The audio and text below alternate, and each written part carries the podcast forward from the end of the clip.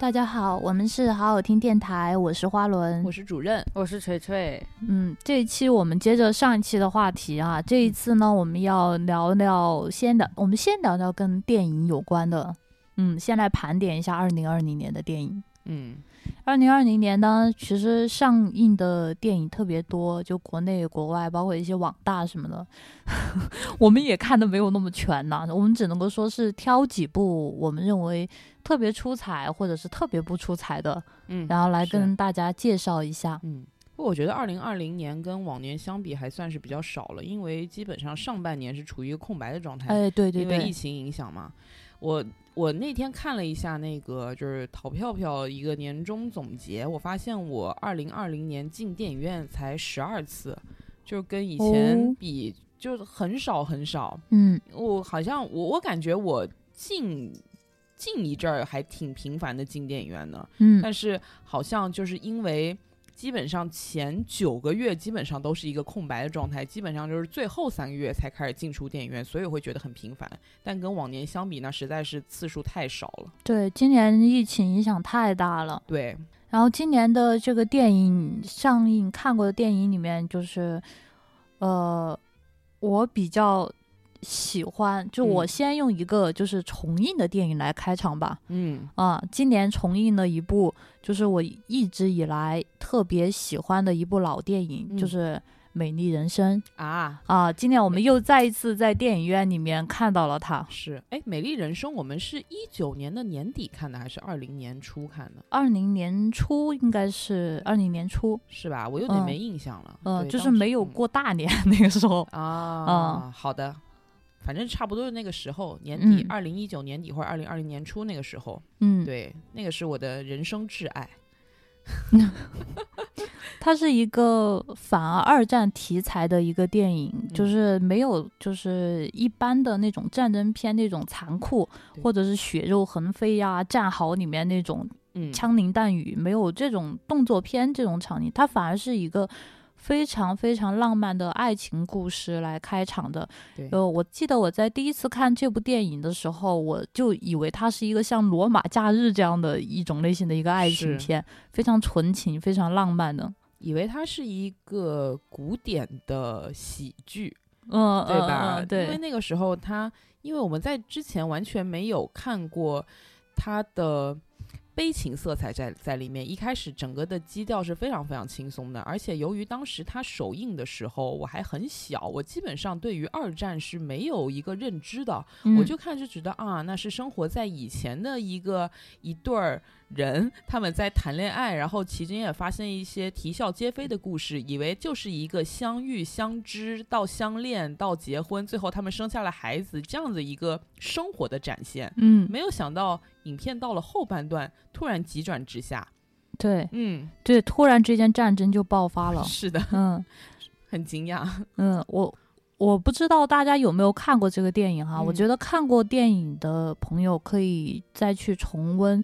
因为它确实是一个很温暖的电影，它就是残，就是它，你不能说它不残酷，因为战争它展现的那个战争的冰山一角也确实是很残酷的，但是它最后还是给了你温暖的希望。对，对我觉得这部电影是值得重新看一下的。然后今年的另外一个也是这种反法西斯的电影新上映的，也让我特别喜欢，就是《乔乔的异想世界》。嗯，也叫《乔乔兔》。嗯，对，呃，我觉得我好像对于二战题材的电影，我有一种不可抗拒感，就是很喜欢，就只要看到都会翻来看。当然，每次看我肯定是会大哭，但是还是经不住它的诱惑，是吗？对对对，《乔乔兔》它也是一个没有直接描绘战争残酷场面的一个电影，它是从一个。儿童的视角出发，对这个二战你怎么说？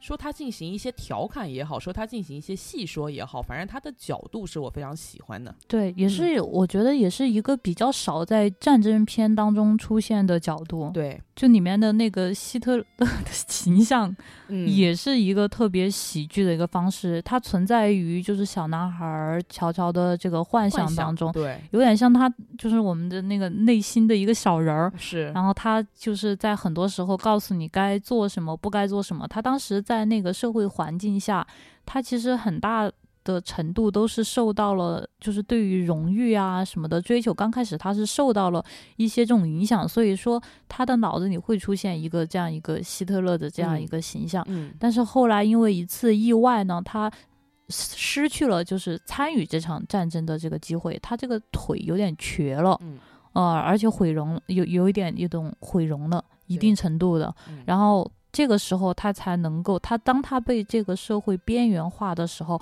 他才能站在另外一个角度来去看待这个事情。是。里边的妈妈是寡姐演的，啊对对对对寡姐很漂亮，而且我觉得寡姐在里面，就是寡姐她二零一九年是她的大年嘛，她嗯参演了很多电影，嗯、我觉得他在这里面的表现，其实比他在婚姻故事里面的表现更让我喜欢。嗯嗯，嗯，对，我觉得他在这里面，我我我甚至感觉到他其实很开心的在演这部呃戏，就挺享受的。对，挺享受的，嗯很投入。对，这部剧呃，反正这两个电影我觉得都是很好。当然，就是《乔乔兔》它的高度还没有《美丽人生》那么高，但是嗯都是可以看的。我觉得《美丽人生》应该也是众多就是爱电影的人心目中的一个经典之作。嗯，嗯、但是完全也算是必看影单之对 之一了。嗯对对对，是的，是的。但是不妨碍他拿出来一遍又一遍的重温。嗯当然，每次我肯定都是会哭成狗。对我，因为我小时候我还我在我什么都还不懂的时候，我就已经真的是崩溃大哭。那个时候理论上晚上都要九点钟就要睡着了嘛。我还记得啊那个时候我去电影院看的，去电影院看完大概是看到了十点左右，然后我一路走着哭回家，到家再哭到凌晨三点才睡着。到家之后哭累了才睡着。哦，我看这部片子的时候应该要大一些了。我好像嗯是上大学以后再看的，然后我啊经常就是在就是寝室熄灯之后就偷偷看电影嘛。嗯就是嗯当时有两部片子让我就是。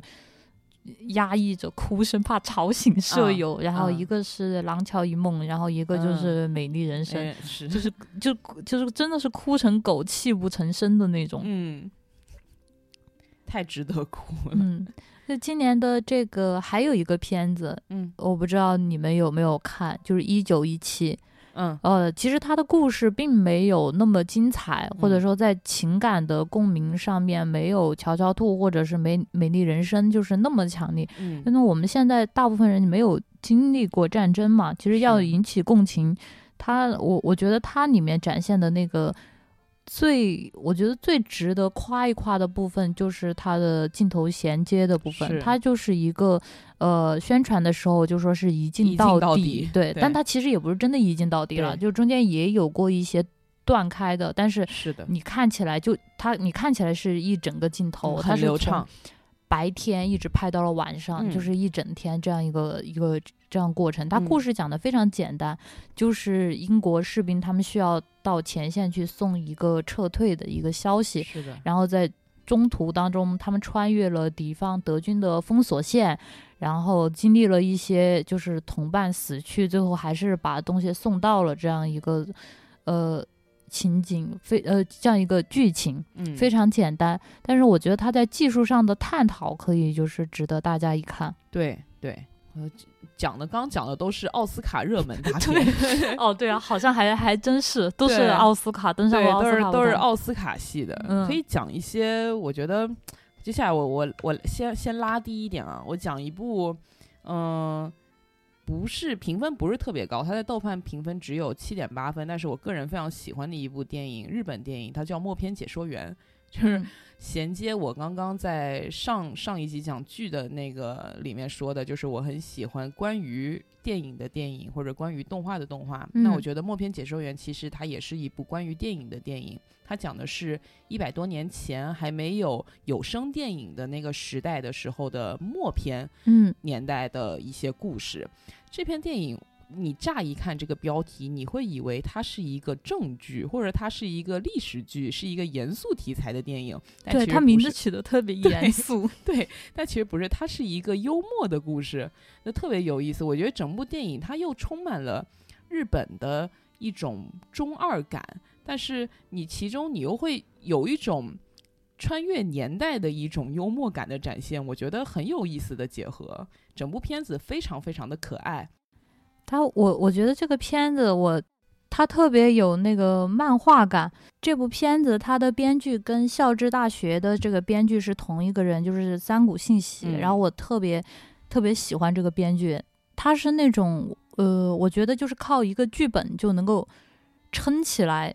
就是靠，就是特别就是靠剧本能够撑起来整个故事的人，嗯，嗯、跟那个就是香香港的那个编剧韦家辉给我的啊感觉，对对一样。麦家辉，韦家韦韦家辉啊，，好的，反正繁体字，对对，就就就是一样的感觉。他们的那个故事，所有的都充满了很多的小巧妙、小巧思，还有很多的那个转折点什么的。细节、小转折都对对很对很棒写的。对，但是你不会觉得他是为了就是为了转折而转折，就是一定要在这个地方就是要吓你一跳。对他所有的剧情安排都是合逻辑的，都是嗯意料之外、情理之中才会发生的事情。而且很连贯，就前面的小铺垫到后面都会一一的呼应。嗯那默片解说员他讲的是什么呢？他故事很简单，讲的是一个非常穷的小男孩儿，他从小就是靠小偷小摸来生活，是吧？那包括嗯，跟朋友玩儿或者追小女孩儿，他都是靠一些小偷小摸、小骗的手段，就是一直是这么生活下去，直到他长大，他也还是维持着这样的一个生活方式来维持他的但他有一个电影梦，对，但他有一个电影梦，因为他小的时候看到了一个有名的默片解说员，他在台上的演绎，他就觉得太棒了，所以他就开始进行了一系列的模仿。但但但但他肯定是有天赋的啦，但是他因为没有渠道，所以说他没有办法走上正轨。成为一个真正的电影呃默片解说员，那嗯他长大了，他靠着假装他童年偶像的这个身份，在日本的各个小城镇游走，来骗取骗 骗。一方面是骗这个门票钱，哎然，后们他是主动加，我有点记不清了，他是主动加入那团伙的，还是团伙拉他进去的？嗯，我觉得都有吧，没有没有过多的展现。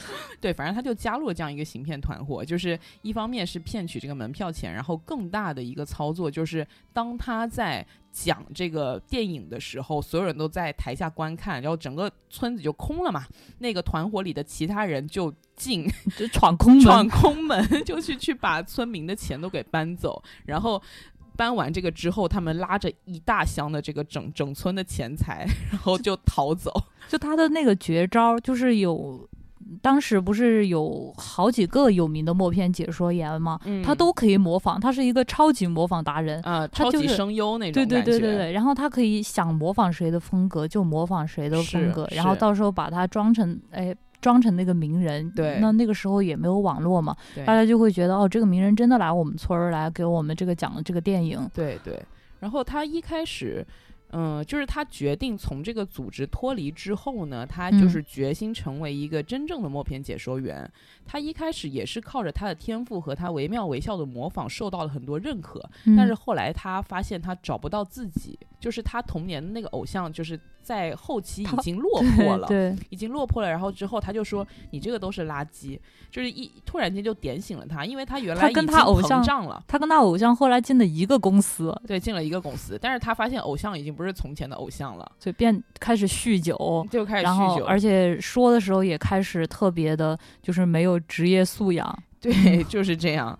然后偶像也就是，嗯，就怎么说，偶像也是那种看似晕乎乎的，后就是对什么东西都已经不在意的样子，但是经常就会一语道破一些真理的那种形象啊。对，他就跟男主说：“你从来就不是你自己。”也促使男主男主进行反思。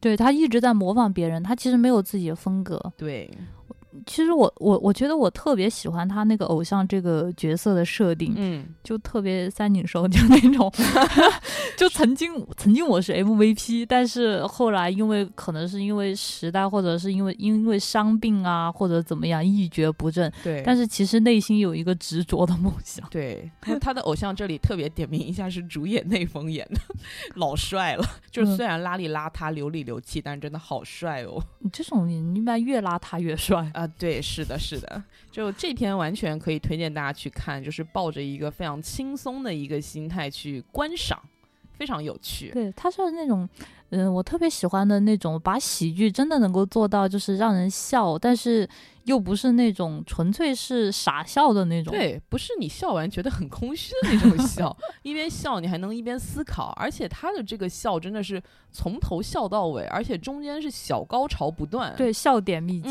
嗯，很多惊喜在里头，非常推荐大家去看这部电影。总的来说，我们前几部推荐的就是大哭和大笑。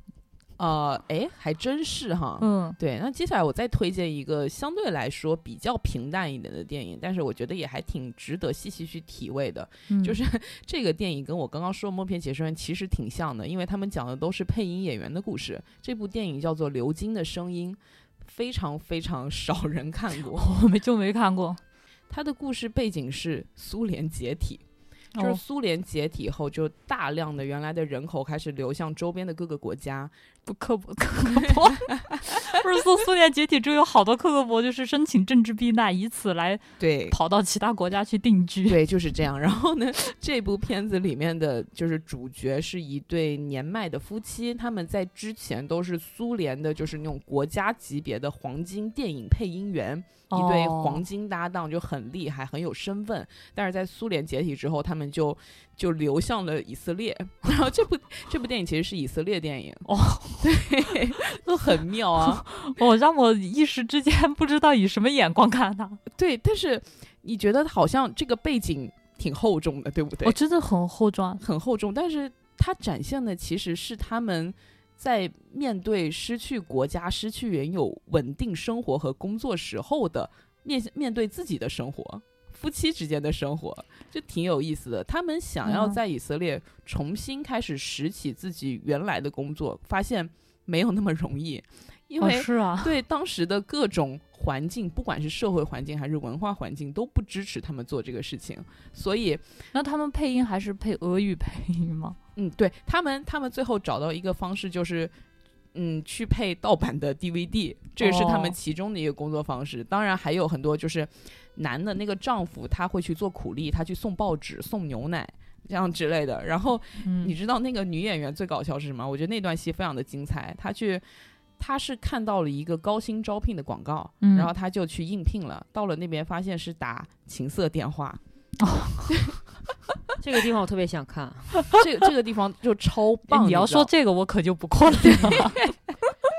这部电呃，这这个片段真的是全片的高潮，就是她一开始是一个非常端庄的一个女性，你可以看到她的气质，那是国家级配音演员，可不嘛？对，这也这里也不好。举例哈，大家反正就想一想那个形象，就是很国家级的那种 那种女性。想象一下童自荣老师的声音出现在那，你不要举例，也不要举例，你越是举例，你才有实感。很 好，有什么需要我服务的吗？对对，就是他一开始也经历过了一些挣扎。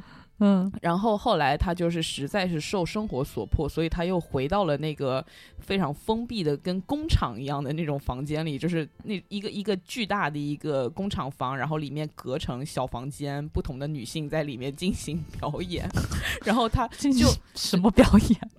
就是电话表演。哦，对他进去他就技惊四座，你知道吗？他真的是非常的 优秀，搞黄色我是认真的。对，然后我觉得这里面最有。意思的一个设定就是，她爱上了一个她的客人，她不有老公吗？她有老公，但是她后来老公跟她就是经历了这么多动荡之后，各自都有一些疲软，再加上她老公 极力的反对她进行这项工作，老公还是后来被老公发现太正派了，对，很传统。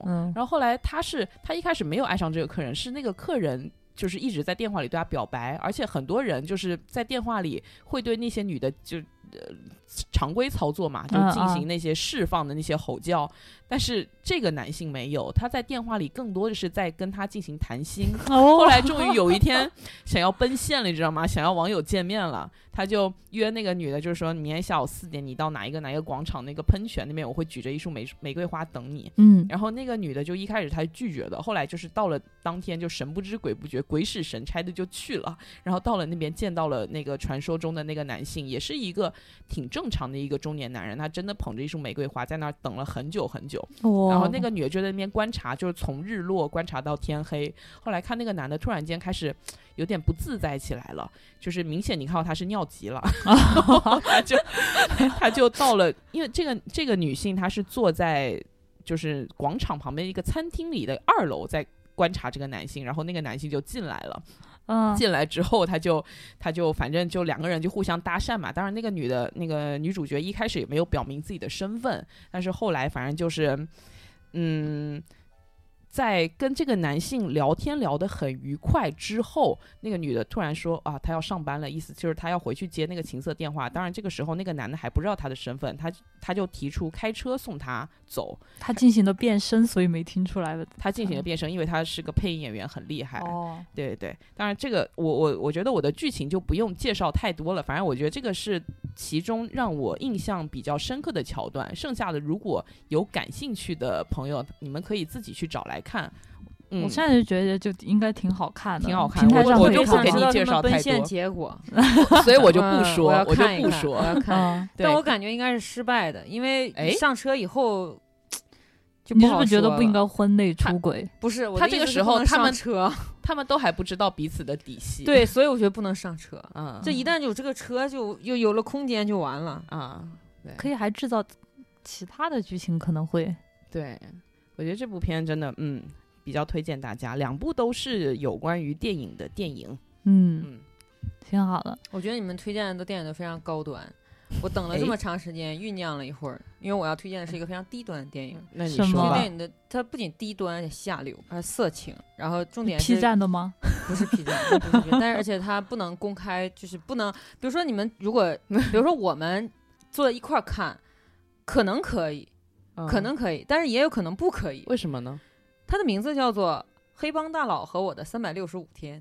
这个片子呢，是我今年看的第一嗯个，我觉得非常有诚意的这个，对，非常非常非常有诚意的一个意大利男演员和中东女演员合拍的。你不说意大利，我以为是个国内网大听这边儿。你听，所以我说为什么有诚意的原因，就是因为它有诚意的点在于说，它本身是一个网剧本子，就是说我们现在闭眼用脚就能写出一个本子来，就这种本子在晋江上基本上已经是排名垫底，不会有人看，没有任何点击的这么一个脚本。你听名字，大概脑哎，脑子里可是我觉得这个名字可以吸引很多对 是女孩儿。对，就是你一听名字，基本上你可以构想出三百多个情节的这种脚本儿，但是他用了是非常帅的男演员，就是身材极好，而且不是那种小明哥的那种肌肉，是真正练出来的肌肉，但是肌肉也没有彭于晏那么吓人。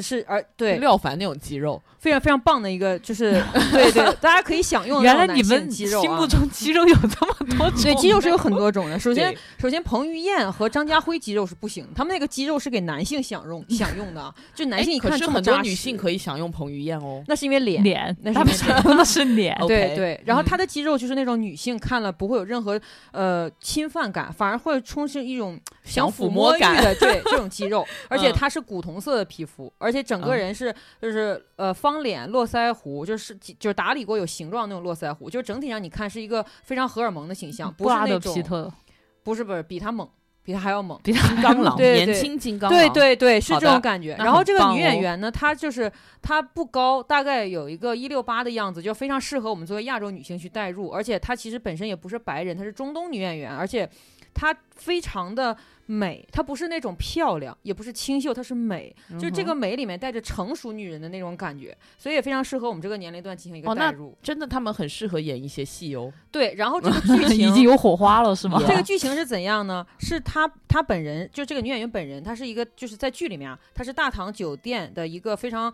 高阶的一个总监吧。然后她之前呢，在这个酒店帮助一位客人解决了一个很很大很大的一个难题，然后这个客人就记住了她。那客人是谁呢？就是这位黑帮大佬。这位黑帮大佬实际上他是准黑帮大佬，因为他爸爸要把位置传给他，但他说我不愿意继承家里的这个事业，我在外面我我学金融回来的。他留学学金融回来说，我要振兴我们这个帮派，然后就要一种全全新的方式。然后他在酒店呢就接受了这个敌方的这个帮派的一个勒索啊什么的。然后是这位女女的这位总监帮助他化解了，他就有一种英雄被美救的这种这种愉悦感，他就记住了这位总监，然后托人通过种种方式，他知道了这位总监的长相，因为他一开始只知道是这他帮助了他，终于知道他的长相之后，他发现长得这么漂亮，于是他进行了一个计划是什么呢？这个女的去西西里岛进行呃旅游的时候，她就把整个岛清空了。哎的呀，妈呀哎呀，啊，这个岛清现在不是 现在意大利利人也爱 也还爱这口了是吗？我就是因为就因为是这口，你知道，就因为是这口，我才给大家推这个荐。本土化如此出色，对对对，是不是？就是首先西西里岛什么风景，我觉得不用给大家介绍了。夏天的西西里岛那就更加不用介绍了。然后一个被清空了，既看不见小贩，也看不见闹心的游客的西西里岛，我希望，我觉得大家眼前已经出现效果了，对吧？然后呢，嗯这个总这个黑帮这个霸气总裁呢，上来就说说，我就是想追你，我没有别的意思，你也不要害怕，我也不会，我不会，我不会对你怎么样，我只是希望把这个岛在你在这几天送给你，我希望你能感受到快乐。这女的就说：“去他妈，感受到快乐，我感受到痛苦，又感受到被监禁，就我被监禁在一座世界上最漂亮的岛上，这是她原台词。然后这个大佬说来玩个游戏啊，对这个岛上，对对对，大逃杀呀，就就这个意思，就这个意思。然后女主角的意思就是说，你说吧，你是要钱还是要怎么样？她说我有一个男朋朋友，我怎怎么，就是把他的所有的人，就是人生，包括他有多少钱都说了一遍，因为他发现对方能包下这个岛，就肯定是不是普通人。他意思是我没有什么，如果你想要什么，那你就说，我只想离开这。大佬就说。我不是想要什么，我只希望你在岛上这五天里能爱上我。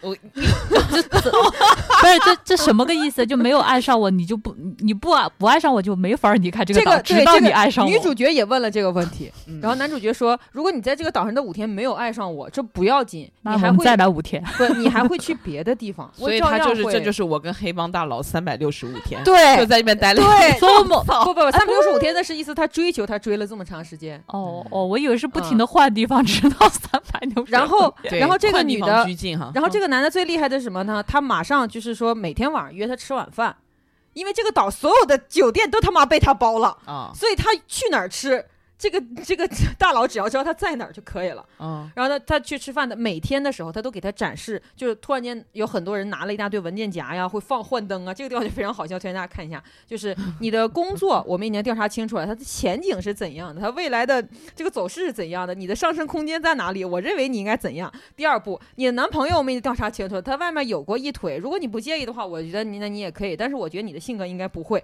第三，你的家庭是怎样的？意思就是说我见到你之前，帮你查了一个底儿掉，基本上你在我这儿。就给他做大数据分析呗。对，已经完全分析过，意思是我非常非常的了解你，懂你。然后呢，我也去了解过你的工作，了解过你就是之前上学的各种各样的经历，我觉得好恶哦，就就非常的恐怖。我觉得有点害怕呢。是很恐怖。但是但是但是大佬的意思是说我。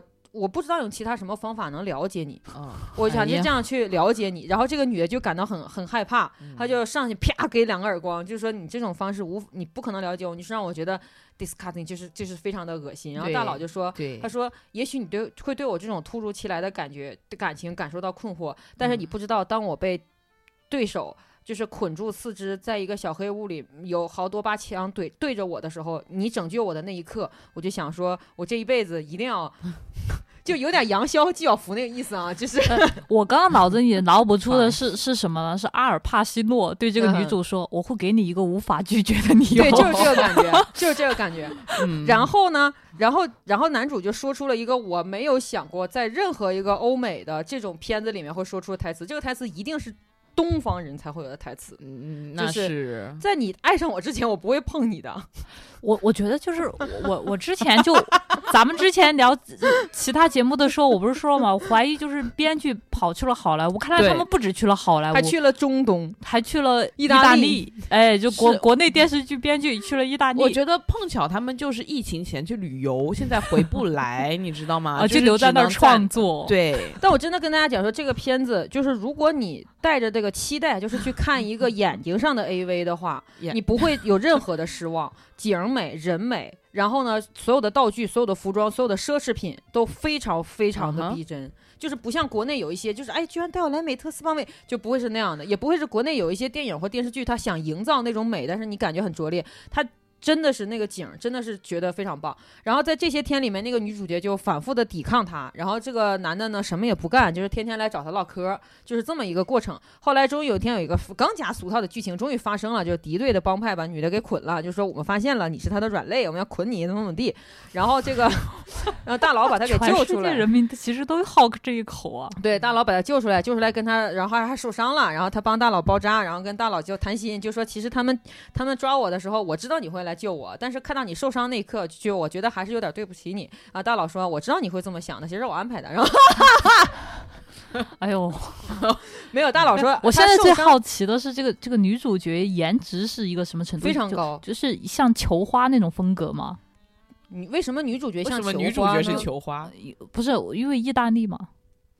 西西里岛吗？不，不是，是是真女主角有一种波斯公主的气质，非常好看。她是深深眼眶、黑眉毛、黑发。但是她就是有点麦色皮肤的那种啊，然后大老师他当然没有安排敌对团伙来，他只是受伤是他安排的，他就是想知道他有没有经过这几天的相处对他产生一定的好感。我天！然后后面反正就各种各样，就是呃马里奥救公主这些各种各样的情节。后来女主终于同意呃，终于说 在我觉得他可不是妈鸟，他是那魔头，那个囚禁公主的魔头。是的，但是他们完美的讲述了 就是外国人如何谈星星谈月亮，从诗词歌赋谈到人生。理想。没有我我我倒有一种全世界都在说中国话的感觉。啊，也也可以有这种感觉吧，啊，然后后面的话就更加精彩了，后面就是大佬突然间抛弃了他，然后女主呢就剪了头发染成白色，然后呢也做了非常炫酷的一些职业转变，然后人生走向各种各样的巅峰，最后在一个特别特别特别特别盛大的一个酒会上重遇大佬，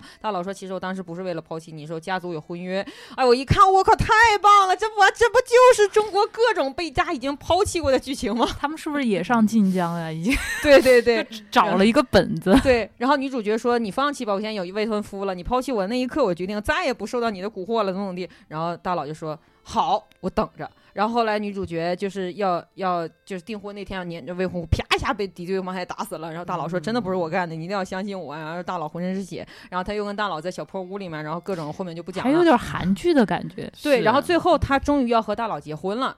因为大佬意思就是说，我并不是想跟你玩玩，想跟你结婚。然后他们走在又是西西里岛，我觉得西西里岛可能包了各种各样不同的岛吧。然后包了之后有各种 盛大的海滩婚礼啊，各种。然后一枪啪一下击中了女主角啊？为什么？我操！是什么？是什么反转啊？是黑帮老大佬他爸爸哦。他爸说：“我倒不是他爸爸是阿尔帕西诺，有可能是罗伯特德尼罗，就是他爸意思是，并不是我我那个就叫什么，并不是我不同意你娶谁。”对咱们家生意没有影响，我只是看一看他有没有神力。不是，他爸的意思是说，因为实际上他们刚刚就是接到黑敌对帮派，还是要干死他们嘛。然后他们找到了敌对帮派的狙击手，但是他们在打斗过程当中，他们就是没有办法，就是还没有杀死狙击手的狙击手开枪了，他只能让这个枪偏一下，所以就击中了女主角。哦，就不是刻意要打死你，不是刻意要打死女，其实是冲着老的黑帮大佬来的。女主死了是吗？然后呢？女主角送医了，送医之后呢，大夫就说，呃，两种可能性，要么植物人，要么失去记忆。嗨，我操，然后就变成了初恋五十天，然后就结束了，然后就结束了，嗯。结束了之后，我觉得应该是失去记忆，然后每天起来都是一个新的记忆，不是认识那个男的，不是。最后五十天，我和初恋，我和黑帮大佬的初恋五十天。然后 最后就是最后一个镜头，就是大佬站在那个顶级的套房，就是医院那种，就是单间那种套房外面。我再也不会爱了。没有，他拿着一个，他拿着一个检测报告单，上面写着女主怀孕了。哎呦，哎呦，我的天，这简直是各种。爱情桥段集霸成者，而且都是特别那个亚洲的那种爱情桥段，而且还来一个开放式结局。不不，他因为他有后面二三部，他是一个非常 畅销欧美的小说改的。哎，我觉得就是欧美那边就是真的在这一方面的这个剧情的发展，真的要退，就是退，就是退后。不不，他他不是退后，他是专门就拍成这样。没有，就是中，我觉得在他们在这方面，从五十度灰的时候，我就觉得就开始，我就觉得他们在这个网文这个桥段欣赏。方面在对在中韩这这两个国家退后很多，因为这些桥段都已经玩过很多遍。好像突然间发现有这个领域啊，对对对，可能某一天就碰巧会中文的那个编剧打开了晋江，然后发现哇，我的天呐！他们宝库，他们这个系列里面就是强调的是那种朦胧美感，就是不会上来就啪啪。就是还要过一段时间才会的普啊对啊跟普通电影还是有一些差别。对啊，普通欧美电影就是不知道为什么第二天醒来两个人就在一张对对床上，我我们观众也是一脸懵逼。所以我非常推荐这个电影，就是希望大家就是如果不要抱着太高的看看爱情片的这个审美的话，真的去享受一下真真正正看起来的像总裁和真真正正你觉得嗯配得上总裁的女人的这个风光片是非常非常值得的。我明白嗯，我强烈怀疑这个编剧看过《新扎师妹啊对有》，点像有没有有有很点像像。有一点那个新瓶装旧酒的那种感觉、啊。是的，啊是的。嗯我刚刚一听那个设定就觉得很像。但是真的很甜。好的，嗯，行。那如果说你既然是要提到颜值的话，那我要推荐一部电影，它的剧情其实很一般，但是大家可以在里面疯狂的赏心 悦目，尤其是女观众，它叫做《电力之战》。哦，《电力之战》它讲的内容 其实我不知道。啊，行，我觉得真的，我我插一句话，我觉得很难了，因为《电力之战》嗯和《信条》是我和呃主任一块儿看的嘛。嗯嗯我现在有一种感觉，就是主任很难、很艰难的在他看过的所有电影里寻找。我《电力之战》是真的是 所以它是一部我觉得爱情片。不是《电力之战》？我的推荐点是他真的很帅。他是哦很帅，对啊，我所有的推荐点就是很帅，我没有其他的，因为本来说要推荐电影的时候，我脑子中我就浮现了这一部，我觉得就是冲着他的颜值，真的可以去看。嗯我先跟大家简单讲述一下他的故事，他的故事就是一八八零年的爱迪生在跟铁路大亨 威斯汀豪斯他们在进行一个就是全世界的电力供应系统的这样的一个纷争。一个竞争，然后其中异军突起的一个特斯拉，然后就进来，就是就等于是三派相争的这样的一个故事，就是有一种历史记录的感觉。嗯但是呢，这部片子的演员阵容，爱迪生是卷福，卷福演的，然后他的助手是荷兰弟，然后特斯拉是谁演呢？就是我觉得太帅了，尼古拉斯霍尔特小妮子演的，哦，对，他在里面戏份很少，但是每一帧都是我觉得可以值得舔屏的一个这样的一个画面。然后还有迈克尔·山农，然后你还有呃马修·麦克费登，你看这几个就是各有各特色的一个帅哥在里面。我觉得就不管他的剧情有多平淡，但是你就是在屏幕上享受这一刻就够了你会有一种错觉，就是奇异博士带着蜘蛛侠对抗变种人。啊！对。也也是你要这么理解也是可以，然后它里边的，嗯你看服化道那些就肯定非常精致，然后那种中世纪的那种感觉浓浓的，呃，外景各种雪景什么内景都非常非常的美，再加上人的各种扮相，那个颜都非常非常的好看，我觉得就欣赏这一个就值了，不用在乎它的剧情 有多平淡。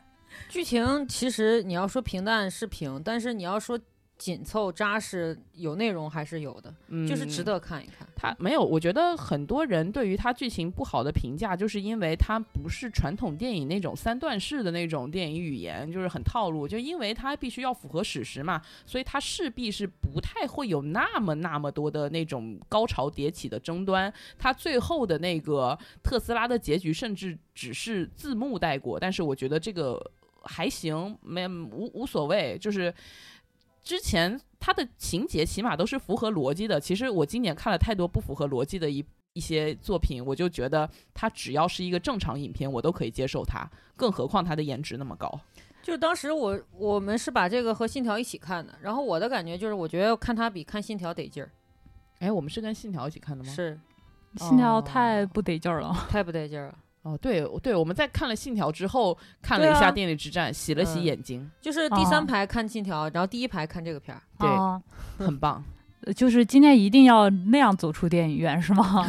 嗯 我想给大家推荐一部，就是 一部惊特别惊奇的一个片子。嗯然后现在呢，在平台上面或者是院线都不太可能看到，大家看看有没有什么其 其他的途径。就是波拉特第二部，嗯哦嗯，波拉特第一部他不是讲的那个哈萨克哈萨克斯坦的有一个记者去美国的故事，然后中间发生了很多荒诞的事情嘛。这里面就是看这部电影的感觉，就像是什么呢？就像是你打开了各种就是类似于微博啊、知乎这种平台，大量的那种就是意见在里面这种冲突嘛，啊这里面有特别多那个讽刺的梗。我觉得我没有看懂全部，因为有一些他们是那个美国人能够懂得。地的梗，对对，有一嗯些呃，也不是当地，就是美国当时的时事的嗯那种嗯梗，嗯比如嗯说那种黑他们的那个呃领导人呐、嗯或者是他们有一些那种丑闻，太 local 了，对对对，就嗯特别有意思。就是第一部，第一部讲的就是哈萨克斯坦那个记者，他因为去美国发生了很多荒诞的事情嘛，然后他们国家认为呢，他呃认为他抹黑了。他们自己的国家嘛，就把他给类似于放到农场去劳改了。然后第二步呢，就说要派给他一个新的使命，把他放出来了，就派他向那个美国的有一个呃特别重要的政要人物送一个礼物。然后这个礼物呢，就是他们就是称之为国宝就是的一个猴子，但其实就是一个特别荒诞的一个事情嘛。嗯然后他出了牢之后，里面就有大量大量的那种。就是各种啊种族歧视啊性别歧视的梗，就比如说波拉特，他出来的时候，他说他说起自己的财产嘛，他说我我只他说我现在只剩下牲口了，有两头牛，一头羊，还有一个女儿。嗯 嗯嗯，然后他就要去去到那个美国，他买了一个那种特别破的一个房车，然后他是准备就是把那个猴子给空运到那个美国嘛。结果到了美国之后呢，他打开那个箱子一看。就他女儿从里面蹦出来了。之前他女儿是一直请求要跟他一起去，嗯嗯，但是呢，他就是一直就拒绝他的女儿。然后结果他女儿是自己偷偷的跑到那个箱子里，然后因为箱子里面就空运过程中没有吃的嘛，他把猴子吃掉了，哦然后自己跑出来，然后就是他没有办法决定把他的女儿，就是这个地方就讽刺了他们要去嗯见的美国那个政要人物，说是呃。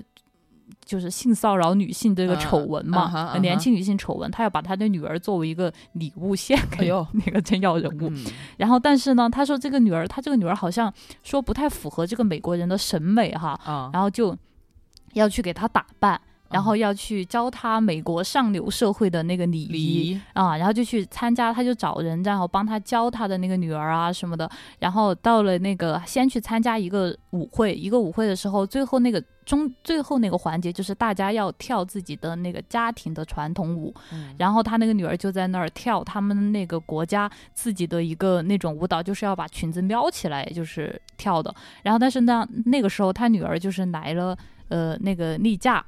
嗯，然后就是他也不懂得，就是用卫生巾啊什么的，因为他们那个国家就是把女孩当牲畜对待的，嗯呃、就是女性地位极其低下。嗯然后他就把裙子撩开，下面血呼啦滋的一块儿 然后当时上流社会整个所有的人都 目瞪口呆，然后他他他们还一起跳妇女舞，他们都觉得他们两个觉得没有什么哦，嗯对，然后后来呢，他还带他女儿就是去。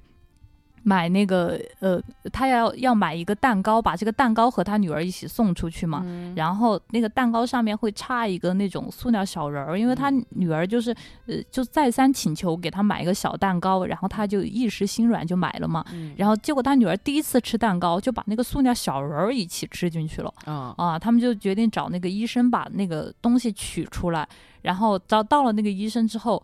然后他们就发生了一个对话，那个医生说他有什么毛病？他说他肚子里有一个小孩儿，然后，然后那个大夫说你得转院，你得换科啊。，对，然后那个医生就说谁干的？他说是我干的。他说你是谁？我是他的父亲。嗯然后那个律师说你你你为什么要对他的女儿这样？然后他说他喜欢这样。嗯 然后那个医生就是好说，就发生了就是各种这种啼笑皆非的对话，让那个医生就认为是他使他女儿怀孕了，然后他们要来做这个流产嘛。但是呢，就是在美国，他们你知道，就是这个因为这个基督教的这个原因，他们是不能这样子流产的。天主教，对对，呃，天主教，然后嗯不让流产的，所以他这个女儿这个是想要取出来呢，也也没有成，因为那个医生以为他们是要打胎，嗯 然后就讽刺了美国的一些现状嘛。然后后来他又决定要给他的那个女儿隆胸哦，在在此在这一系列事情发生的过程当中啊，他是一直住在他开去美国的那个特别破的房车上的。他女儿住住在什么地方呢？就是住在这个房车外面的一个笼子里。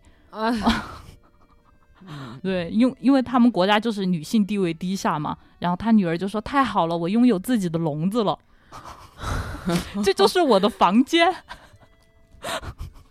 嗯，哇哦，对，然后，然后他就说要给他的女儿，就是他觉得他女儿不是很符合，就是这个美国的这个可能不是很符合这个美国的审美，他要改变他这个女儿的这个形态，就要给他女儿做隆胸，形态呃对要给是形态啊，对，要给他做隆胸，嗯，然后他凑了钱，然后还就中间还差了好几百美元吧，他就决定去搞定那笔钱。中间呢，他就把他的女儿拴上链子，寄养给了，就是放在一个美国的一个家庭里面。然后那个，然后那个家庭的那个呃女主人吧，她是一个黑人女性，她就对这父女俩的这个一切都特别的，就是难以理解。她就跟这个女孩交谈嘛，她就说。嗯，你到底哪里来的这些观念？然后那个女孩就给他看了，就是自己随身带的一本小书。这个书就是他们这个，呃，他们国家的女性接受教育的一个书。他说是他爸爸给他画的。嗯然后就里面讲了一些什么内容呢？就是就是女性是不能触碰自己的下体的，否则哦这个下体就会张开血盆大口把手吃掉。我觉得这个电影吧，应该在咱们女性受骗那期作为一个特别好的教材。对他，但是他不只讲了这个，还有讲一些那个种族啊那种对，就很。荒诞。然后嗯那个黑人女性从头到尾就目瞪口呆，就告诉他你可以就是寻求自己的自由啊什么的，然后还就是有带他就是外出什么，就是好像有带他外出过一次。他说他说你怎么能开车呢？他跟那个嗯黑人女性说，那个人说我我会开车啊。他说不，女人是不能开车的，女人嗯开车会爆炸。然后那个黑人女性就安慰他，就说不会不会。他说你你看我开车就是没有问题，一点就没有、嗯没有这个事情什么的。嗯然后到后来，这个这个女孩她就开始思考了嘛。当然，这是一个荒诞的电影，她思考的很快哈。嗯然后他们那个那个那个那个寄养的那个家庭呢，对面是一个这种独立，就是一个美国他们会搞的那个政治集会，是关于就是女权这一方面的。嗯也是有一个呃美国就是很重要的一个政要，然然后来操办的这个事情，他走进去了，然后就给大家说，呃上台去发言，就说我今天才知道。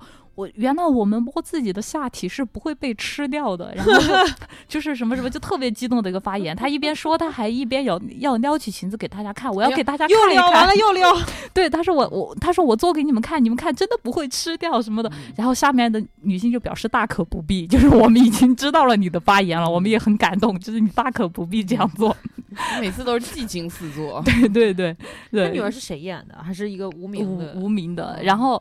呃，然后后来他女儿就觉醒了嘛，就决定要去找一个就是自己的工作。当他父亲终于凑够了隆胸的钱，嗯然后回来的时候，他女儿说她要去追求自己的生活，就走了，把他的老父亲丢在大街上。然后他嗯父亲这个时候就茫然不知所措嗯。他这个时候他女儿也丢了嘛，然后他也不能回自己的国家，因为他弄丢了要献给国外那个重要政治人物的礼物。然后他也没有办法，就是待在美国，因为他国家人会杀他嘛，他觉得自己会被杀掉，然后他就没有办法，他也他也没有办法，就是当当时也没有就是去买到枪，然后去自杀，所以他想了一个什么办法呢？他假装自己是犹太人，等待下一次大清洗。什么？这片儿，这片儿在哪儿都不能上啊，这 太难了。嗯然后他去他去了人家的那个犹太人的那个呃那个教堂，就等着那个呃。那那些种族歧视者进来杀他嘛，然后嗯碰到了人家的一个犹太两个犹太女性在里面，然后他们他们就说，他说就是我他就跟人家说，就是你们不要过来，他特别惊恐，他说就是因为他从小接受的教育就是犹太人都是魔鬼，对，犹太人身上有病毒嘛？对对对，就是有病毒、是嗯魔鬼，嗯，然后当那个女生就说就说嘿，我们没有问题，就是那种美国人的说话 方式。我们没有问题，对我们没有问题，就是你看看我，我们是魔鬼吗？你可以摸摸我们的鼻子。他说我们就是你们，呃就是他说哦，的确没事。然后他就说，嗯就我非常建议大家去看一下这个片子。就是如果说，但但是呢，我呃我我觉得就是大家也可以跟自己的朋友看，但是我我不建议跟自己那种价值观相差特别大的朋友看，因为可能割席断交，我觉得就是要这样看啊，是吗？对啊，筛有选一下友谊试金石啊。筛选一下。，对，嗯，嗯，我觉得存放这个片子的网盘都可能要不站不住了。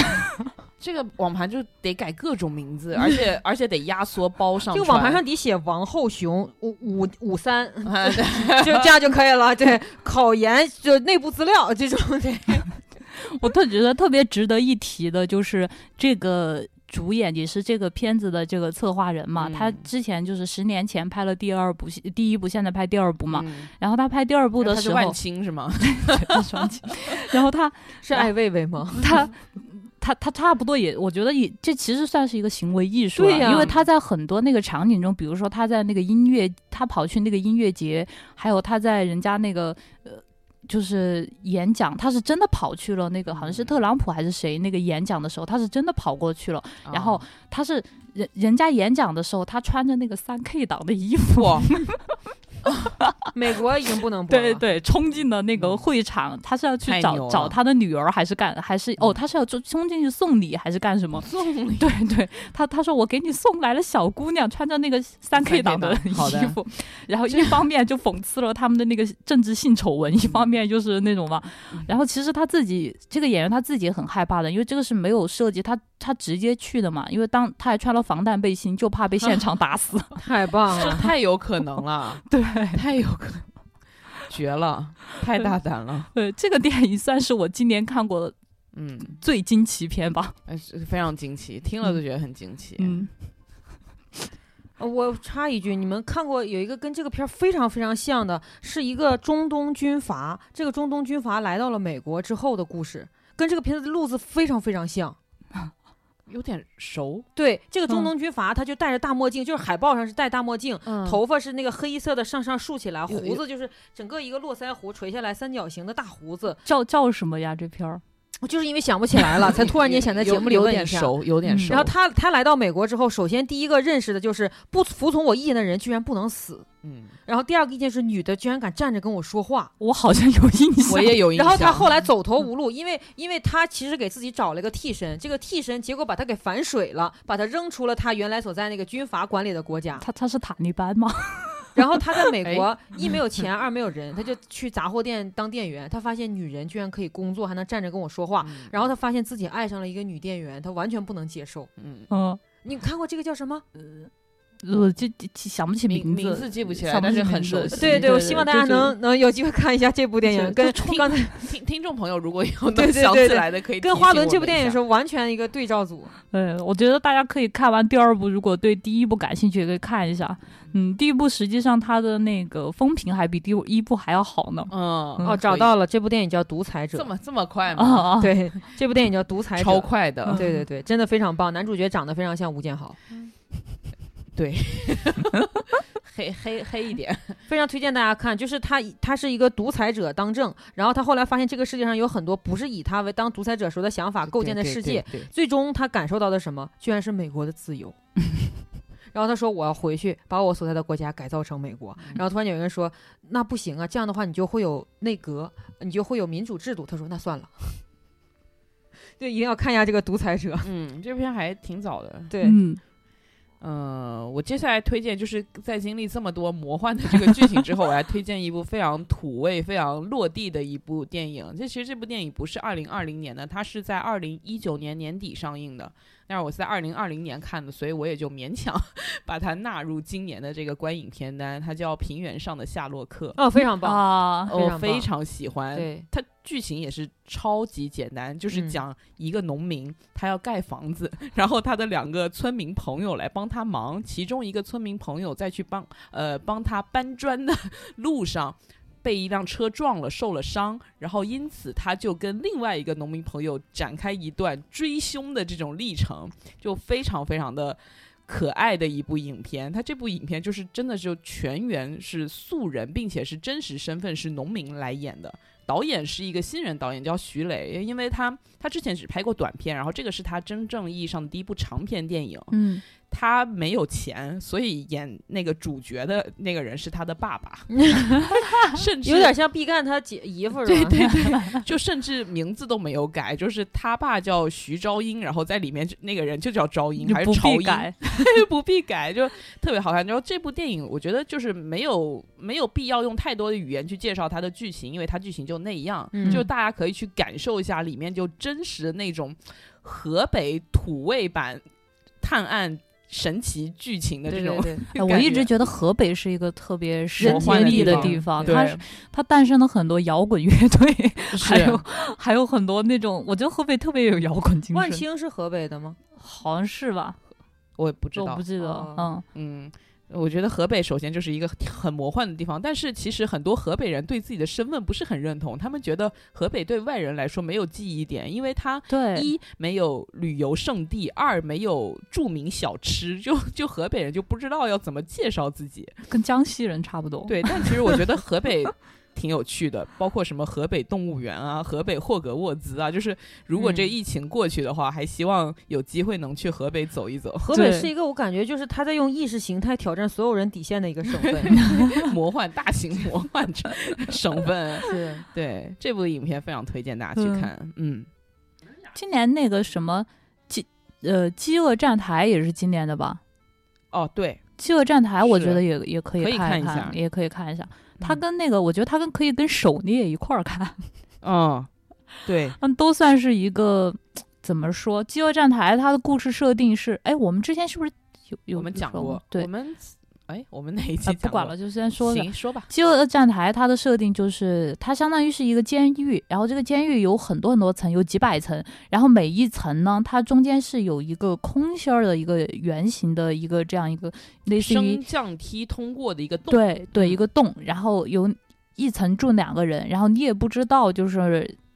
你你只能够看到你下一层的那个人，你也不知道后面嗯会有多少人在。你你你知道自己在第几层，然后每天他这个食物供给呢是从第一层开始，第一层吃饱了之后，在第二层、第三层一直到最后，所以就面临一个什么情况呢？就是越到后面的吃的就越少，或者吃的越脏对，这样一个情况。嗯然后在这个情况下，每隔一段时间，他们的那个位置的层级嗯会随机变动一次。嗯它其实在讲一个一个阶级问题，对，嗯，然后反映人性问题，对对对对对。然后大家有兴趣可以看一下。然后还有一个就是狩猎，狩猎这个片子其实它是一个大逃杀，我其实没有觉得这个片子特别的有新意，但是今年这个狩猎在。就是外网，就是在美国，就是特别特别的引起关注。我觉得可能跟他们国内的这个政治势有关系局势有关系。嗯，有很多人都在，包括就是特朗普在那个推特上点名批评狩猎。啊，对，我觉得这个是他本来可能没有那么大的关注度，对，我觉得被他批评完之后，大家都想一睹风采，呃，对外国人也想看一看。对对，它是一个大逃杀的故事，我觉得大家也有兴趣的话，也可以去看一下。是的。两个其实故事它的雏形都不是特别有新意，嗯，但是它还是可以在里面拍出一些东西，就是有兴趣它有了一些新的展现那个形式。然后狩猎的主角她是一个女主角，然后但是是一个超强的女主角，对，就是特别的杀伐决断。是嗯对这这类题材有兴趣的朋友可以去看一下。嗯，嗯，想想还有什么片？哎，我觉得我们前一段时间就是前几天看的《拆弹专家二》可以推荐一下，就是还在目前还在院线热映的《拆弹专家二》吧。我觉得嗯是我今年看过的很，我我我也我我也不好对它评价太高。怎么说呢？就是水准之意意料之中的一个港片，就是不我失觉得就是。如果说对港片有情怀的朋友，我觉得那是可以去看一下的。就里面有一些就是还是有香港的那个味道在。对而且也还挺浓的，我觉得就是对香港片有有一些情有一些怀旧情怀的朋友，就是还是挺值得一看的。它不能够说是一个特别拔尖儿的一个片子，但是嗯它是一个香香港电影发挥正常的一个片子。对，我觉得其实还挺回暖的，就近两年的港片其实在回暖。有哎有对，有这种感觉。哎虽然中间还时不时的蹦出一些很奇怪的 作品啊，但是我觉得《拆弹专家二》算是在这个年尾，他守住了香港电影的面子。其实我跟花轮对港片挺有情怀的，但是因为港片实在是屡次伤害我们，且伤害太深，所以我们这次对《拆弹专家二》抱的期待就是，只要它正常，我们就能接受。对，对我一开始试图一再放低我的期待去看，然后 主要它不是王晶拍的，王晶拍的你不知道他会拍成啥样就是。定时炸弹，就是这拆盲盒，你知道吗？不知道他会拍成什么样，就很奇妙。嗯，嗯，然后我觉得《拆弹专家二》最让我感动的地方就是刘德华。我年轻的时候 get 不到刘德华的帅啊，然后他有型啊，就是嗯我我现在觉得他是越老越帅，并且我真的很感动那个年代的香港明星的敬业精神，我觉得太让我敬佩了。你是不是发现认真的男人最帅？对，是 是的，是。而且《拆弹二》，你说它其实场面也还可以，它的那个爆破场景挺让我们惊心动魄的。对他特效什么的做做做的都还可以。你看到嗯那个刘德华在里面特别拼的那个样子，对，就是当时我脑子里面就是想过，就是成龙一把年纪还在蹦蹦跳跳的的样子。我觉得他们这一代人有一种，就是这一代香港电影人吧，他们有一种类似的精气神儿在里对面。对嗯对，很让人感动，推荐大家可以去看。如果说你还能在院线搜到它的话，就还没下映的话，推荐去大荧幕上看。对，嗯，呃，我接下来再推荐一部电影，它其实是一个二部曲。它的第一部是在二零一八年，然后第二部在二零二零年上映，它叫做《致所有我曾爱过的男孩》。嗯，嗯，它这个电影是我拍的电影。它这个电影，它其实简单说来就是美式校园小甜片。但是我为什么要推荐它呢？首先，它是它的女主角选择的是一个亚裔的女孩，哦，嗯，亚裔就是长相很普通，就是你你看到他，你会觉得你在哪部电影里看过他，就是演一些透明的小角色，但是你又想不起来他具体叫什么名字。哎，终于亚裔在美国的这个电影体系里面开始慢慢的有一些出场的一些，对对，嗯然后这部片他为什么他会选择一个亚裔女孩呢？因为他本来有一个原原著。写这个原著的那个小说作家，她是一个韩裔的女作女作家，嗯，她就是在这个小说嗯大卖之后，就有很多公司找她来买版权什么的，但是她提的要求就是可以拍，但是我的主角必须是亚裔的女孩，然后就出于资本的考虑就退缩了。哦，然后结果是谁扛下了这个大旗呢？是我们的网飞爸爸。对，网飞他其实之前他的哎，王菲就就就是要跟那帮人干，我就觉得对对对，但是网飞他之前的电影口碑其实都很不好，就有很多人调侃说网飞拍电影是用来洗钱的，你知道吗？就因为都拍的太差。但是我觉得这部剧是还挺合格的，就是它。它的故事其实很老套，就是美式校园里谈恋爱的故事。但是嗯有的时候我看的就是想看一些简单、干净、温暖的东西。我很少在美国校园片你看到什么简单、干净、温暖，我一般都看到什么霸凌啊，然后大家欺负就是学霸呀，然后这种。首先简单我就没见过，啊，但这部片很简单，它是一个简简单单的少女成长的故事。你知道，它这个片名叫《致所有我曾爱过的男孩》，它的故事有点是有点致青春那种意思。它它并不是，它的故事设定是什么样呢？她就是这个亚裔女孩哈，她是一个一直以来她觉得自己是一个校园里的隐形人，这是她的原话。她觉得就是很透明，周围人都见不到她，默默无闻。嗯但是她也是一个到了年龄嘛，少女怀春的那个年龄，所以说她一路上有暗恋过很多男孩，但是她是一个不自信的人，所以他把这些爱都埋在心里，就是默默的暗恋。但是他又想要抒发，怎么办呢？他就是给每一个男孩写了情书，但是这个情书是没有寄出去的情书，就是他他这一路总共爱过五个男孩，所以他写了五封非常炙热的情书。嗯就是写好了抬头，写好了这个收件人，写好了他们的家庭住址，但是这有那个情书就是没有被寄出去。哎呀妈呀，这不是那个书名吗？年华是无效信。哎呀妈，落落的那个吗，对啊。可怕。我怎么觉得有一种那种日漫校园校这真的是园剧的这种美国的吗？是美国，开是一个韩韩裔的作家写的。哎呀妈呀！对，是。然后有一天，这个情书被他的妹妹给寄了出去，然后就都都寄出去了，都寄出去了，一夜之间寄出去，然后他就经历了社会性死亡嘛，然后就对，就是这个开头。没有变成 B G 单身日记 啊，没有没有没有没有那么混乱，没有那么混乱。所以有有有有没有能不能剧透一下，有没有人对他反过来产生？有，啊就是这部片，其实他就是想告诉女孩，就是你不要一直觉得自己是一个隐形的存在，就是很多时候，当你大胆迈出去，走进别人内心的那一刻，你会发现别人可能已经注意到你了。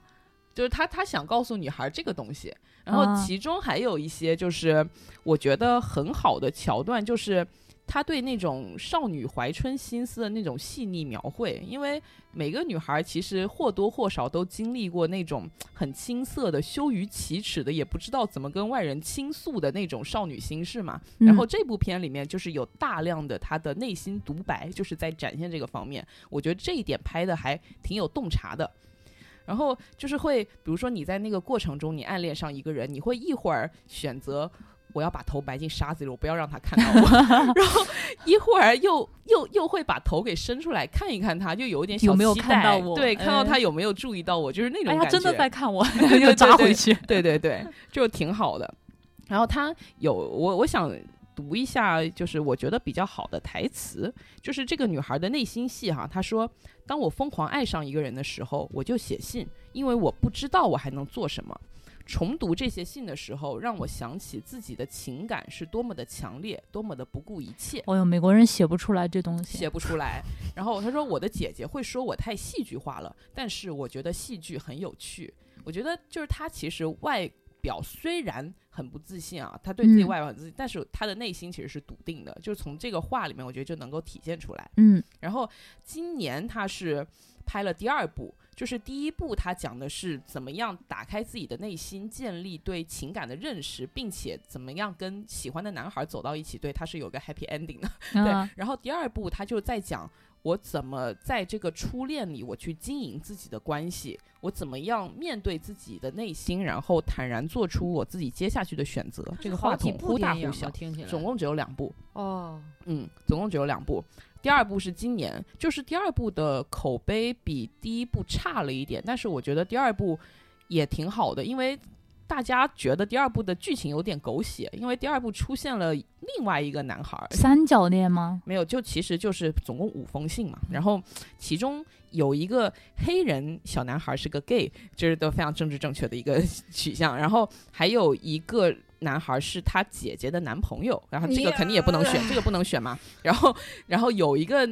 有一个男孩是最终跟他走到一起，然后这时候就出现了那个五封信中间其中的一个男孩始终没有回信的一个男孩，在第二部里面出现了。那我理解为啥评价会差了对他们会觉得这种设定太狗血，，drama 太重了。嗯，但是我觉得这个是设定啊，还好。我觉得第二部其实他觉得，我觉得是少女成长的一个阶段吧，就且不论它的设定狗不狗血，我特别喜欢里面他在那个一个敬老院当志愿者的时候，里面的一个很优雅的老太太对他说的一段话。嗯嗯，她说，就是那个女孩在面对两个男孩抉择的时候嘛，就是她已经跟她的第一部的男朋友分手了，但是她其实心里还是有那个男孩的，但是她又同时对这个男二心动不已，就是她在摇摆，就是一个很矛盾的一个状态。然后她就向那个老太太请教，她就问她，她说，她说我跟那个男二接吻了，但是。我发现，我希望他是另一个人。现在我觉得我自己做了不可饶恕的事情。那个老太太就说：“不是的，你对自己太苛刻了。有的时候你得吻了错误的人，才会知道谁是对的人。”然后他就举例自己，他说：“我就吻过，次数多的我都不好意思开口。”然后那个女孩失败是成功之母。对那个女孩说：“她说万一现在已经太迟了呢？”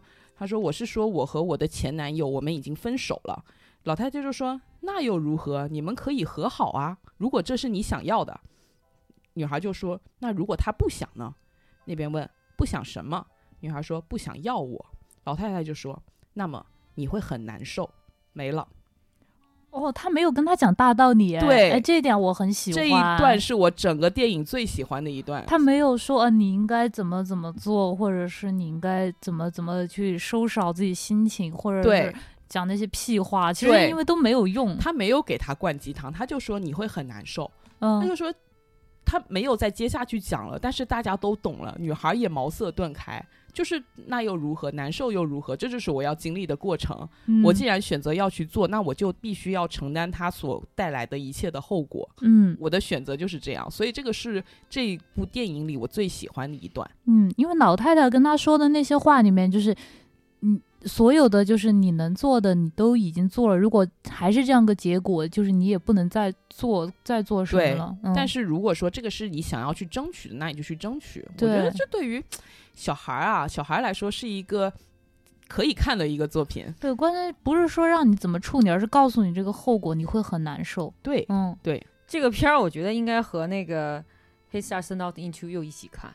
就是年少的时候呢，电影人让我们鼓起勇气奔向所爱的人；当我们长大了之后，告诉我们不要太不要太认真。对，呃就知道就好了。认真你就输了。所以他应该是三部一起看，就是我们十二三岁的时候看那个什么心怦然心动，然后呢开始看你推荐这个，然后再看他不是那么很爱你，然后最后大家看什么呢？看 Once，嗯，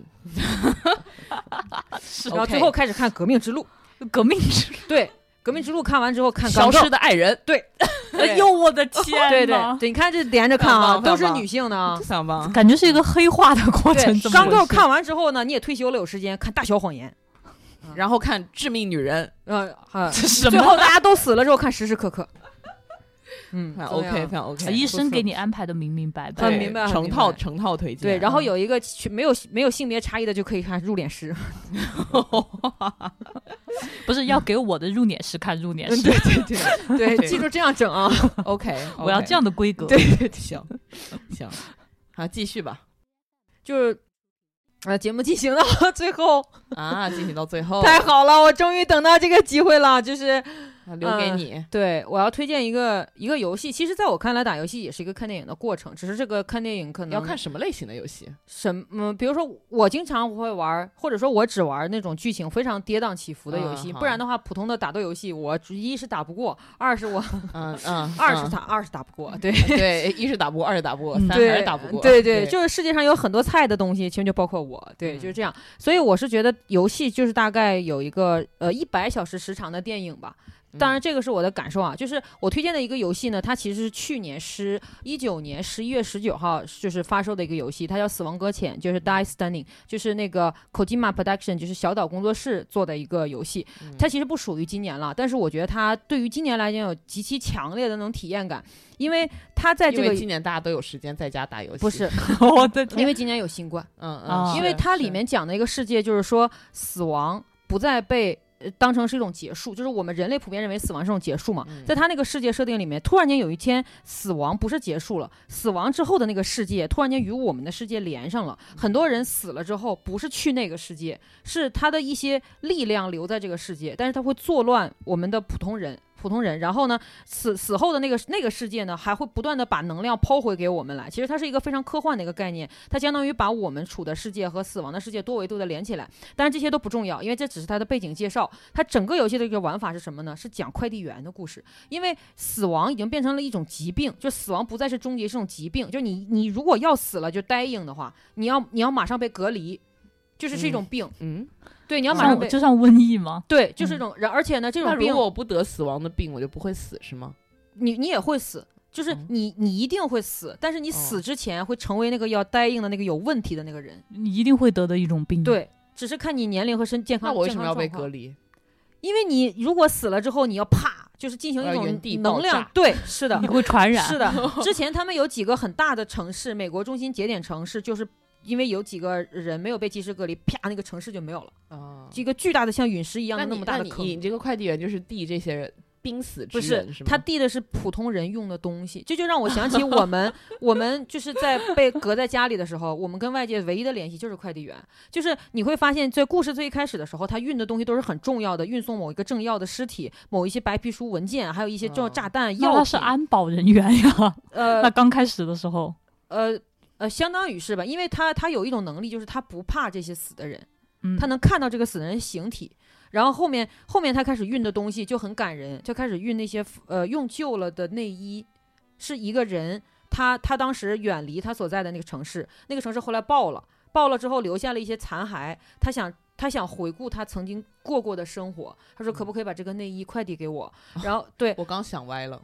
哦，嗯。没有，他不是那样的 故事，对不起他不是二零七七，不是二零七七，对不起。是原味。就是也不能说内衣，就是 old clothes，它里面贴身衣物嘛就是他想嗯。知道自己原来的城市的的味道是什么样的，还有一些坏了的光盘，但是他们想就是那个光盘的盘面儿，它是他自己刻录的，他很很想看看，就是他送一些普通人对没有对任何人都不感兴趣的东西。但是他就送这些东西，然后里面有一个设定，就是因为我们的主角是一个人类，他每次只能就是经过强化身体之后，他只能负重八十公斤，八十公斤已经很 已经很高，就只能负重，超过这个负重，他走路就会开始晃，然后就会意识就是说有点模糊，他会感到很痛苦。为什么不开一个小车车？那个因为城市就是这个世界已经被就是死亡，就是死亡在那个世界是一种能量嘛，被这个死亡给笼罩之后，没有正常的路面了。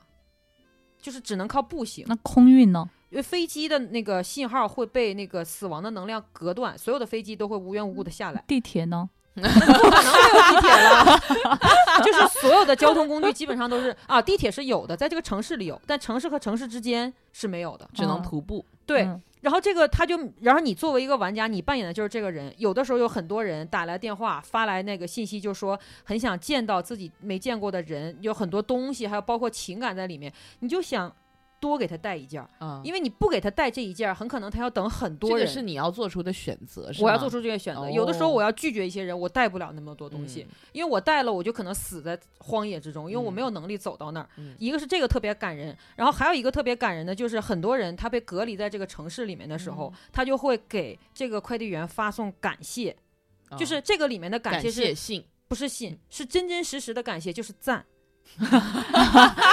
对 是五星好评吗？对，不是五星，就是一个大拇指这样的一个赞，就是嗯他们会我们也不断的给你发赞，意思就是你真的帮助了我很多，就是就是这个感觉。对对，真的就是这样的，就是嗯比如你送的越来越多，就会越来越赞。然后接下来我要讲的就是这个游戏，我觉得真的真的非常非常动人的部分是什么？它是一个网络游戏，但是你不可以见到其他玩家。就是嗯这个游戏为什么是网络呢？就是因为这个整个的这个世界是个沙盘形状，它开放给世界上所有的人，每个人都是这个世界里面的一个快递员。然后你有一个，你有唯一的一个超出普通人的能力，什么？就建立一个信标，这个信标是虚拟的，就是它是一个全息的，你可以就走过这个信标。然后这个信标有各种各样的，你你甚至可以 DIY。这个信标是包括什么？有那种实用性的，就是这个坡不要下，我在这里摔死过。还有就是这个坡虽然看上去很陡，但我给你架设了一条绳子。嗯然后还有一个就是这个坡虽然看上去很难，但翻上去景非常的美。我当时做第一个任务的时候，我去运那个国家政要的一个尸体，然后它是在焚化炉的背面。本来我心情已经很沉重了，我都突然间看到了一个信标，那个信标是。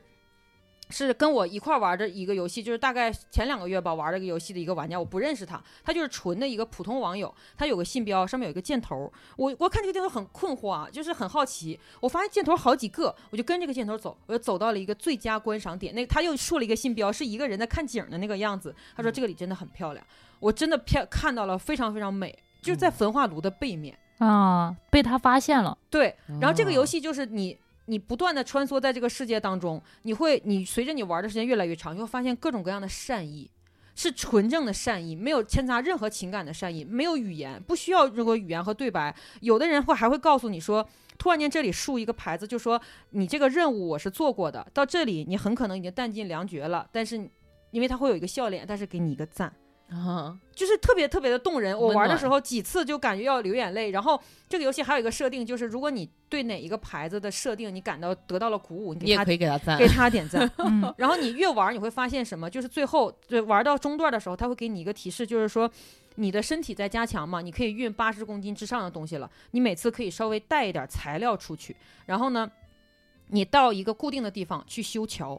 你给后面的人修桥，哦，铺路，但是这需要你耗费你的精力，因为你要嗯带额外的东西去。嗯这额外的东西很有可能让你在野外就死掉了，因为嗯负重太大。嗯然后经常就是我我会看见那个我自己大抱着大包小裹出去准备修一个桥的时候，这个小桥被人修了，哦，我、那种感动你知道，然后我只好折返到一个别的地方再修一个新的桥，你知道，那那种感动，而且还有，而且你你身上带的物资，你每次只能带一根绳子、一个梯子和一个修桥的那个物资出去，如果你把绳子留给了后面的人，你就没有绳子了。嗯。在下面的路里，很有可能你没有绳子被河水冲走，你就死了。哦但有的人依然留下了一根绳子，他说：“因为刚才那个坡太急了，我哦怕你们过不去。”哦，就这种善意是这个游戏，这个游戏的设背景设定非常的绝望啊，就是那种，然后嗯但是里面所有的快递员都是很棒很棒的人，嗯，嗯，就是他只展现玩家的善意，然后有一些那种就是比如说如果有玩家的恶意呢，会被会被删掉，哦。哦，哦对，而且你也可以拆掉你觉得有恶意的东西。哦，有一些玩家专门在悬崖边儿上放一个赞，意思这里风景很好，但那个很棒，很不好的。对啊，我刚刚就在想嗯有没有这种啊、他们会，他们就是，比如说像我，我会拆掉它，我不嗯想别人受那骗，游戏本身会拆掉吗？我会阻止他这样做，哦因为啊游戏会提示你这个地方跟你放的信标是不恰当的，哦是不适合的，然后会限时多少时间之内这个信标会消失，嗯嗯它只游戏展现世界善意，是就这个真的真的挺棒的，这个游戏非常的，就是在一个极度绝望的情况下，它让你看到了人性的温暖。然后每一个快递员，他在就是他游戏有一个非常无意义的一个按钮，这个按钮很大，就是那个 PS 四上的不是，就是手柄上有一个很大的一个按钮。嗯它专门把这个功能设置在这个按钮上。这个按钮能干嘛呢？就是他会对着空空无人烟的这个世界喊一声“嘿，我在这里”，哦，然后我就经常按那个按钮，它没有什么意义。然后突然间有一嗯。天有人回答我，嗯，谁回答你？不知道。哦，就你不知道有没有人，就是他说我在你旁边那个山头的背面，嗯。加油哦！哦，就这个情景我在真实世界里面经历过，啊就在嗯。山顶对着另外一个山头喊，那个山头嗯。有人回我，嗯啊嗯，我也经历过嗯，对，就是这种感觉。然后嗯我就发现哦，原来这个按钮是干这个用的。然后我就在走路过程中不断的按这个按钮，就是有人会回答我，有时候不会。但有的人有的时候我们会交谈一阵儿，就是我叫 Sam，哦，我也叫 Sam，我从哪儿到哪儿的时候，我从哪儿到哪儿，然后拜拜，然后你能感觉出来是另一个玩家，其实。嗯只是这嗯个瞬间，我俩建立了联系，然后再也没有。但是我从这个我能感受到说，当我们在疫情的时候，那些快递员有多难。对一个人驮着很多很多东西，对，然后还不能丢，因为我我运送东西到别的地方，我丢了的话，他会给我一个评级，嗯我评级下降的时候，我接不到单，嗯我接不到单就没有钱，嗯就特别特别的真实。但是我真的把它完好无损的送过去的时候，他对我的感谢，就是你看那个赞，日就对，就就发上来，就是我我是今年就是我是。呃，上个月开始玩这个游戏，但是我完全的想象了我在三四月份被隔离在家的时候的那种那种感觉，是所以我我是觉得，如果呃马上要到来的这个春节和马上要到来的这个这个冬天，如果我们还要面对疫情的话，那我们可以把这个游戏打开，你真的可以感受到来自世界的和这个这个公司这个游戏制作人的善意，就这种嗯善意是特别浓厚的，是纯纯真的，不加任何就是从你这得到回报的那种。很棒，呃，非常推荐大家玩一下这个，非常。好的结尾哈，非常好，嗯非常升华，那真的非常棒而且我被安利了，啊，嗯很棒，对，很棒。嗯，那这一期我们就以这个游戏的这个剧情作为结束，好吧？好没有问题，发送嗯善意。嗯非，常好，好，那我们下期再见。嗯，祝大家平安，拜拜拜 It's not time to make a change. Just relax, take it easy. You're still young, that's your fault. There's so much you have to know. Find a girl, settle down. If you want, you can marry. Look at me. I am old, but I'm happy. I was once like you are now, and I know that it's not easy to be calm when you found something going on. But take your time, think a lot. Why think of everything you've got? For you will still be here tomorrow, but your dreams may not.